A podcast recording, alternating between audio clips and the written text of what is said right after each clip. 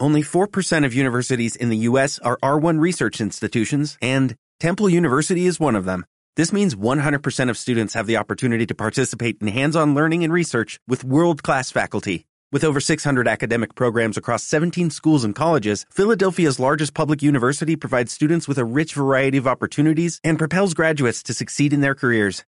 Temple University. Schedule a campus tour today at admissions.temple.edu/visit. Bueno, gracias por no sé qué pensar yo, no me reconozco en lo que ustedes dicen. Parece que dijiste, uno nunca se baña dos veces en el mismo río, que lo dijo Heráclito. Mereció un comentario de Tito Monterroso que dice, no, sí se puede, dice, y si uno se baña a prisa se puede bañar hasta dos veces. bueno, la, la crítica literaria eh, no es, el que hace una crítica de un libro no es aquel que decide si es bueno o malo el libro. Eso no es crítica literaria, ni a ningún crítico se le puede pedir que diga o que resuelva si es bueno o es malo. La crítica literaria está hecha para alimentar la lectura, para agrandarla, para hacerla más intensa, más completa. Por ejemplo, una manera es hablar de la vida del autor y que eso es lo que hizo. Y, Saint-Beuve, al cual, que hablaba, habla del teatro clásico francés y entonces nos cuenta la vida de, de Racine, de Molière, de, de los grandes autores de la época y de eso desprende la obra. Proust dijo que eso era un error y que así no se hacía crítica literaria. Hay otra manera. Otra manera de hacer crítica literaria es relacionar lo que dice la obra con cosas que están fuera de la obra. Por ejemplo, la época, esa es la manera más canónica de hacer la crítica literaria, por ejemplo, de Shakespeare. Entonces, decir, el rey Lear se explica porque en tiempos de Shakespeare estaba el problema de la división de la Gran Bretaña. Y si Escocia se quería separar y se quería separar. Y el rey Jaime, que era el patrono de Shakespeare, unificó por primera vez Inglaterra y le hizo una sola cosa. Entonces Shakespeare escribió El Rey Lear para, digamos, elogiar la política de su patrón, que consistía en decir que si un pueblo se divide, se pierde o un hombre divide su reino, lo pierde. Y bueno, el arte de perdurar no usa ninguna de las dos modos de hacer crítica que he señalado ahora. Y el arte de perdurar estudia un fenómeno que, eh, que es una encrucijada entre la antropología, la sociología y la literatura, que es por qué unos libros son perdurables y otros no. Bien, un autor escribe un libro para que en la salvaje obsolescencia que hay ahora, que consiste en esto, un muchacho escribe una novela, se lo publica una editorial, tira dos mil ejemplares, se venden 200 de esa novela, quedan los restantes ahí, a veces son destruidos y a veces son eh, vendidos a precios eh, irrisorios y se acabó. El libro desciende a una especie de hoyo negro y desaparece para siempre. Una cosa horripilante. Bueno, de lo que se trata es de detener eso, de que el libro se aferre a la orilla de la caída al abismo y dure. Y que entonces, 30 años después de publicado, todavía esté editado. Ya no digamos 100 años. Ahora, eso, ¿por, ¿por qué unos libros caen, es decir, la inmensa mayoría, a la nada y otros se detienen? ¿De qué depende la fama literaria, la gloria literaria? La gloria literaria viene desde Grecia y Roma, y yo creo que desde los que pintaron las cuevas de Altamira, uno decía, mira, esto está mejor que eso que tú hiciste, este va a durar más. Y entonces ese es el estudio del libro. Yo sostengo, como decía Brash, que para que un, autor llegue a la fama necesita ser muy peculiar Vean ustedes, se los voy a demostrar muy sencillamente. Si ustedes ven una multitud, esa multitud, y toda la gente está así, se parece más o menos, no, no distinguen uno de otro, es una cosa uniforme. Pero si en esa multitud hay un tipo vestido de yaqué, o un tipo con un sombrero de copa, o un tipo, este, digamos, este, con cualquier peculiaridad muy marcada, ustedes lo ven y lo destacan. Ahora, la, ¿qué es la individualidad que percibe el autor? Fíjense, por ejemplo, hay pintores tan buenos como Van Gogh que están, no diré olvidados, pero están, digamos, en un segundo plano. Van Gogh no, porque la vida de Van Gogh y el personaje de Van Gogh fueron tan luminosamente individuales y apasionados que entonces se destaca muchísimo Van Gogh. Y esa, además ese drama, ¿no? De que fue el hombre que no vendió un cuadro en toda su vida. Se, él vendía los cuadros ya pintados a los ropavejeros, se los vendía como telas para usar, para pintar encima de cuatro en cuatro, por una nada, por 30 pesos. O sea, le daba 30 pesos, cuatro cuadros de Van Gogh, que bastarían, no los cuatro, uno, para volver inmensamente rico a cualquier individuo. Esa es la gloria literaria, esas son las vueltas que da. Y eso es lo que tiene de, digamos, de interesante, de que es absoluta y totalmente impredecible. Por ejemplo, al final de su vida, Octavio Paz, que fue premio Nobel, que fue el, más elogiado poeta que ha dado México, que era en vida, pues ustedes ya saben. Y estaba muy enfermo en su casa, esa que le dio Cedillo, y estaba lloviendo. Eso me lo contó uno que era como su secretario y él estaba ya tan enfermo que estaba sentado en una silla de ruedas. Y Aurelio, que era su secretario, pasó por ahí y él se volvió y le dijo, dígame Aurelio, ¿cree usted que alguno de mis libros va a durar? O sea, no tenía seguridad, no tenía la menor seguridad. Cardoso y Aragón ya viejo me dijo, mira, olvídate de que un libro mío pase a la historia, que pase un poema, bueno ya que pase un verso.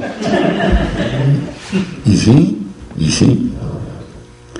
Y sobre ese tema se habla poco, pero yo les puedo asegurar una cosa, no hay nada en que piensen más los escritores que eso. Porque decir este es escritor es decir este es ser un enfermo de vanidad y de y de, por eso son tan viles los escritores. Yo creo que no hay en toda la tierra ningún oficio que haga a la gente que se envilezca de ese modo y se haga tan profundamente putrefacta. Pero bueno, así es, esto, ¿no? ¿Qué le vamos a hacer? Sin embargo, uno le dice, oye, ¿tú quieres la gloria literaria? Y dice, yo no. Yo escribo por escribir, yo. ¿Qué voy a querer? Sí, pues sí. Entonces el libro trata de eso.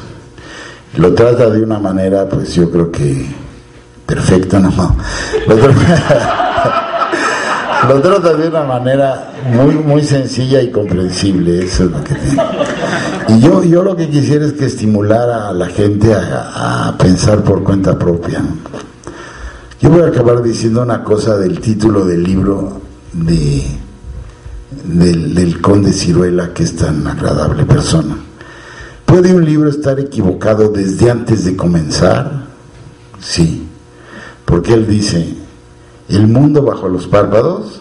Bueno, porque entiende que soñar es ver, ver en la noche cuando uno está dormido, pero soñar no es ver nada, ni tiene que ver con eso, eso es porque nosotros privilegiamos el, el, la, el, el sentido de la vista sobre los otros. Y la prueba contundente de que soñar no es ver es esta. Cuando yo escribí mil libros sobre los sueños, fui a la escuela de ciegos que está en Coyoacán, muy bien, muy bien puesta, muy limpia, muy bien. Llegué a la administración y dije, ¿podría hablar con una maestra o maestro que sea ciego de nacimiento. ¿Cómo no? La maestra fulana de tal que está ahí.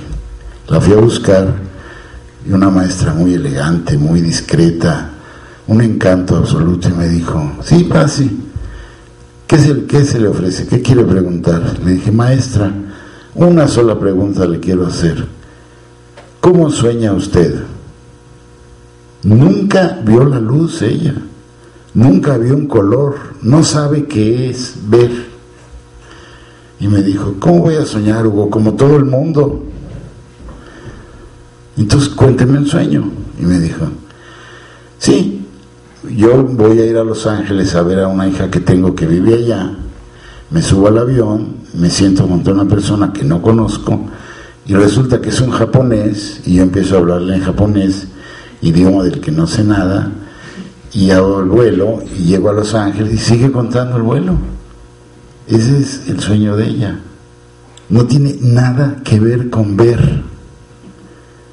Luego entonces, el libro que yo quiero tanto, quiero, me cae muy bien y lo respeto mucho y todo el conde Ciruela, está equivocado desde antes de empezar, lo cual es, bueno, gracias.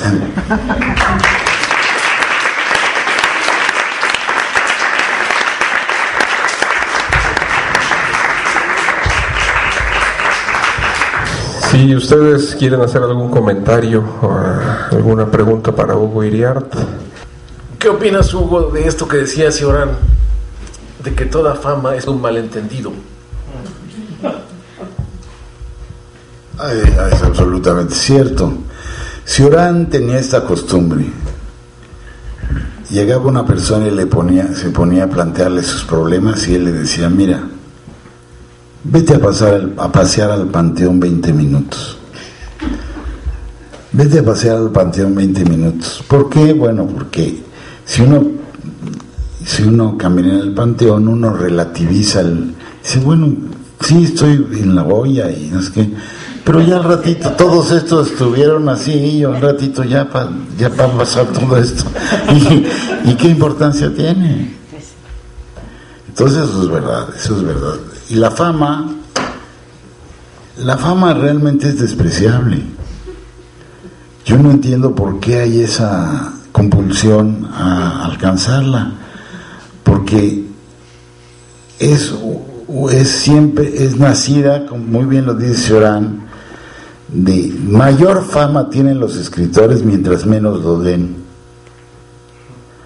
O sea, por ejemplo, el más famoso escritor que hay del siglo XX, que es probablemente James Joyce, escribió un libro que nadie puede leer, no lo pueden acabar, y lo que uno lee no lo entiende. Y esa cosa inalcanzable le dio a, Joyce mayor fama que nada, ninguna otra cosa. O sea, si uno escribe una cosa que está francamente fuera del alcance de todos, la fama es enorme. Dígame si no está basada en un malentendido. Por ejemplo, Cervantes escribió un bestseller, que fue El Quijote. Se vendió muy bien y todos decían, ese tontito escribió ese libro que se ha vendido muchísimo. Y entonces los pasó, murió Cervantes y se olvidó el Quijote. Y lo leyó un inglés. Y entonces dijo, esto es una maravilla. Entonces le dijo a los españoles, oigan, ustedes tienen un gran libro, una obra maestra. No, ¿qué, qué, qué? Vinos. Eh, es esa cosa que se llama el Quijote, no puede ser, hombre, si ese es un libro, léelo. Y entonces empezó lentamente a crecer la fama inmensa de ese libro, muy desigual, porque ciertamente es un libro genial, pero tiene unas cosas insoportables, tiene largos pasajes que no van a nada, y tiene un corazón maravilloso, un, pedazo. Y fíjense ustedes en una cosa, si ustedes quieren escribir alguna vez, porque todos, muchos tienen la secreta pretensión. El, Quijote es un libro que no tiene plot, que no tiene argumento, no tiene trama, no tiene trama, no se puede contar. Es enorme y está totalmente sustentado en dos personajes que están hablando y siguen, hable y hable y hable y hable. Y se acaba el libro. Que son, eso sí, dos polos, ¿no? Sancho Panza y Don Quijote. Por eso Kafka, en una de sus, de sus prosas chiquitas, que son obras maestras absolutas todas, escribió, y era lo que más le gustaba a Walter Benjamin de lo que dijo Kafka, dijo, Don Quijote es un sueño de Sancho Panza. No, es un viaje. ¿Es una road movie? Todos los libros de cuentos, dice el análisis del ruso, son viajes. Eso no basta para hacer una trama. Viaje es todo. O sea, la metáfora del camino sirve para absolutamente todo. ¿Sabes cómo se decía camino en griego? Se decía métodos. O sea, todo es camino, primero esto, luego esto, luego esto, luego esto. Es decir, hacer una novela que no sea un cierto recorrido es casi imposible. Se tendría que hacer esa composición que hizo Mozart, que oyó Mozart al mismo tiempo.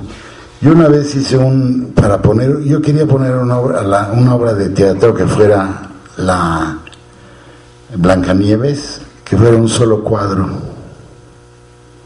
O sea, toda la obra en una escena, con, simultáneamente. Quitar el tiempo de Blancanieves era interesante, pero no era obra de teatro. Sí se puede quitar el tiempo del... Pero entonces queda una cosa de lógica, de si la princesa, si la reina odia tanto a Blancanieves que la quiera matar y que la Blancanieves tendrá que huir y Blancanieves tendrá que esconderse y si unos enanos y de ahí estamos quitando el tiempo de la pero queda poco interesante.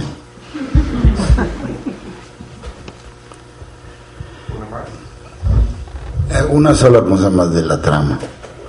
Aristóteles cuando hizo la poética, la poética es una reseña de una obra de Sófocles que se le di por rey. Y esa es la obra que más ha influido en estética en toda la historia de la humanidad. Bueno, él dijo, ¿y qué es una trama? ¿Qué es la trama? Y él dijo, la trama es como tener un hilo, hacerle un nudo y luego desenredar el nudo. Es una trama. Es perfecta la... ¿No? Y entonces de ahí viene planteamiento, nudo y desenlace. ¿Y el ensayo? ¿Tú escribes ensayos con dramas? Ensayo, el ensayo es eh, el ensayo es el arte de relacionar. El ensayo parte de la idea de que cualquier pedazo del universo, cualquier por ejemplo esta botella, en ese pedazo está todo el universo. Si tú entiendes este pedazo, y tienes todo el universo. Entonces, esta botella puede relacionarse con absolutamente todo lo existente.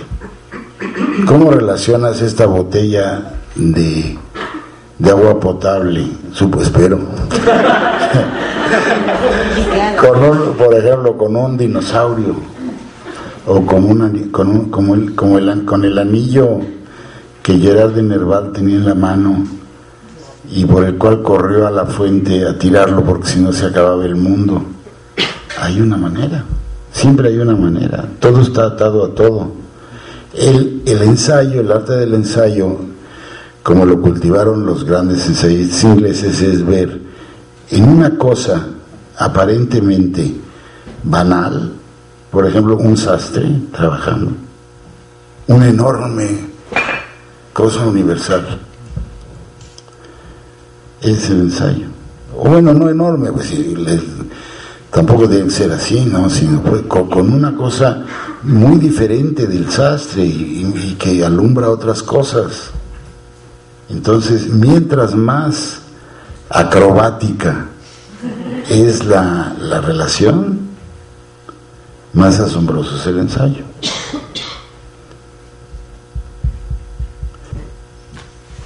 Quisiera preguntar su opinión sobre eh, la industria, el, libro como industria, ¿no? que en, los últimos años lleva a una cierta fama ciertos libros y ciertos autores, y que es un fenómeno, digamos, relativamente nuevo, que desde la fundación del libro como tal, este, a lo mejor no existía, y que son otras circunstancias para que la fama de un libro antiguo perdure, y ahora tenemos una industria que tiene muchos medios para que un libro pueda, no sé hasta qué punto perdurar.